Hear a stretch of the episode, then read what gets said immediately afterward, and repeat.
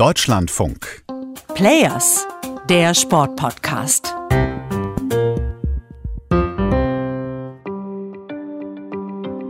Ganz klar, das Ziel muss sein, den Titel zu verteidigen. Alles andere wäre gelogen. Äh, wenn ich sage, äh, der zweite oder dritte Platz wäre okay, äh, da bin ich ehrlich, wäre es nicht. Vielleicht erkennt ihr ihn nicht an der Stimme, aber ihr kennt ihn bestimmt trotzdem. Markus Rehm ist einer der bekanntesten Parasportler Deutschlands.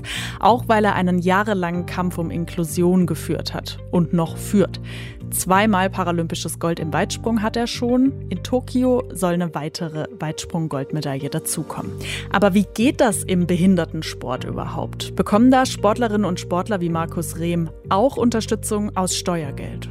Und ist es für sie nicht sogar noch teurer, weil sie ja mit speziellen Prothesen, Rollstühlen und Geräten auch eine ganz besondere Ausrüstung brauchen? Das sind Fragen, die auch mehrere Hörerinnen unseres Podcasts umtreiben. Das haben sie uns als Anregung geschrieben und das gehe ich jetzt mal für euch an. Hallo, ich bin Marina Schweizer. Ich würde halt schon auch ganz gern sagen, dass sich da wirklich viel zum Positiven in den letzten Jahren geändert hat. Das ist zwar noch nicht ganz gleich, aber wir sind sehr dicht beieinander und ähm, der Weg ist richtig. Das ist Manuela Schmermund. Die ist Sportschützin, hat in Athen Gold geholt, war zuletzt in Rio bei den Paralympics und sie ist stellvertretende Athletensprecherin im Deutschen Behindertensportverband. Oft ist sie da in ihrer Rolle die Mahnerin, aber als wir uns heute über die Förderung unterhalten haben, da klang sie echt ganz zufrieden. Die Sportförderung ist inzwischen fast vollständig an olympische Athletinnen angepasst worden. Das hat mir auch Lukas Nieden zugesagt. Der arbeitet beim Deutschen Behindertensportverband und ist da für die Leistungssportentwicklung zuständig. Gerade ist er in Tokio und wir haben uns zu dem Thema Frage, Antwort, Sprachnachrichten hin und her geschickt aus technischen Gründen. Es gibt lediglich vereinzelte Fördermodule bei der Stiftung Deutschen Sporthilfe, die noch nicht für die paralympischen Bundeskaderathleten zugänglich sind. Da sind wir aber bereits in intensiven Gesprächen und erste Konzepte wurden auch schon erstellt, sodass dort bald auch die, die Angleichung vollzogen wird. Manuela Schmermund hat in ihrer Karriere als Topsportlerin Geld von der Stiftung Deutsche Sporthilfe bekommen. Das kennt ihr vielleicht schon aus unserer Olympia-Folge hier im Players Podcast. Also das ist Geld zum Leben, was auch ParathletInnen je nach Kaderstatus bekommen. Mal so als Beispiel, für den Paralympics-Kader gibt's 800 Euro monatlich. Laut der Sporthilfe sind alle deutschen Athleten, die in Tokio sind, von ihr im Laufe ihrer Karriere unterstützt worden. Aber damit man das Geld bekommt, muss man schon zu den Besten gehören. Also zu Beginn war es dann schon so, dass man selber viel in Vorleistung gegangen ist. Und das waren dann schon einige Tausend im Jahr, die man investieren musste im Laufe der Zeit, wenn sich halt Erfolge einstellen, dann gibt es halt schon mal die Möglichkeit, auch Sponsoren zu bekommen. Meist bewegt sich bei, bei Herstellern innerhalb der Disziplin oder der Sportart. Da gab es dann schon Unterstützung von Ausrüstern oder auch für Munition. Äh, das ist natürlich extrem hilfreich. Klar, Munition im Skisport, wie bei Manuela Schmermund. Denkt man auch nicht unbedingt dran. Die kostet natürlich auch was. Jede Sportart hat da so ihre Besonderheiten. Wirklich besonders ist im paralympischen Spitzensport aber die Spezialausrüstung, die richtig was kostet. Also bei uns jetzt in meiner Disziplin war das relativ gleich. Da sind wir nah beieinander gewesen. Ich weiß aber von anderen Disziplinen, halt zum Beispiel in der Leichtathletik, da ist dann nochmal ein ganz anderes Zubehör da äh, notwendig, spezielle Stühle, sei es jetzt in den Wurfdisziplinen oder hier Rennrollstuhlfahren etc ähm, da kommt nochmal was anderes drauf zu. Diese Geräte sind halt auch wirklich richtig, richtig teuer, genauso wie beim Rollstuhl Basketball.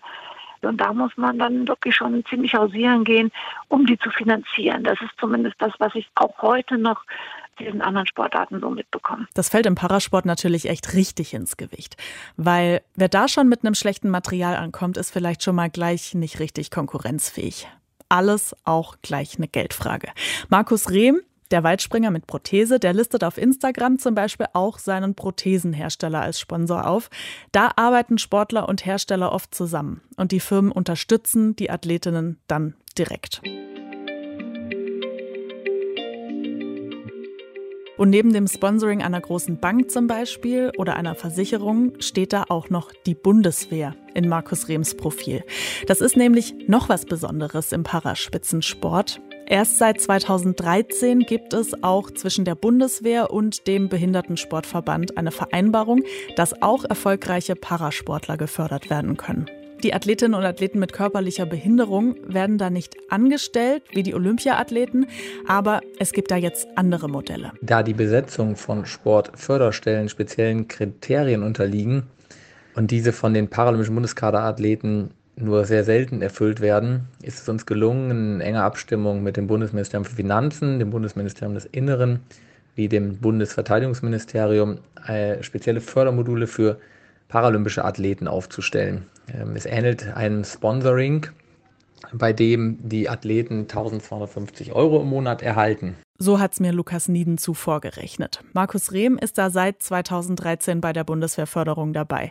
Das ist also die Unterstützung rein aus Steuergeldern. Aufbauend hat sich das Bundesfinanzministerium dazu entschieden, Wintersportler, speziell im Bereich Ski Alpin und Ski Nordisch, in das Zoll-Ski-Team aufzunehmen, was einen weiteren Meilenstein dargestellt hat. Völlig gleichgestellt sind Sportlerinnen und Sportler übrigens, wenn sie eine Medaille gewinnen. Bei den Prämien gibt es für Gold 20.000, für Silber 15 und für Bronze 10.000 Euro. Egal, ob man jetzt zu Olympia oder den Paralympics in Tokio war.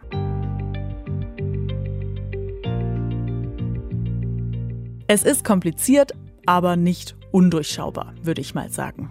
Ich merke mir jetzt, die Förderung der Parasportler und der olympischen Sportlerinnen hat sich immer mehr angeglichen in den letzten Jahren.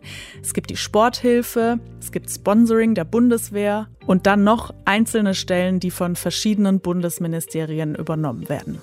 So, ich hoffe, ihr habt jetzt ein bisschen Angeberwissen für euren nächsten Paralympic Smalltalk bekommen.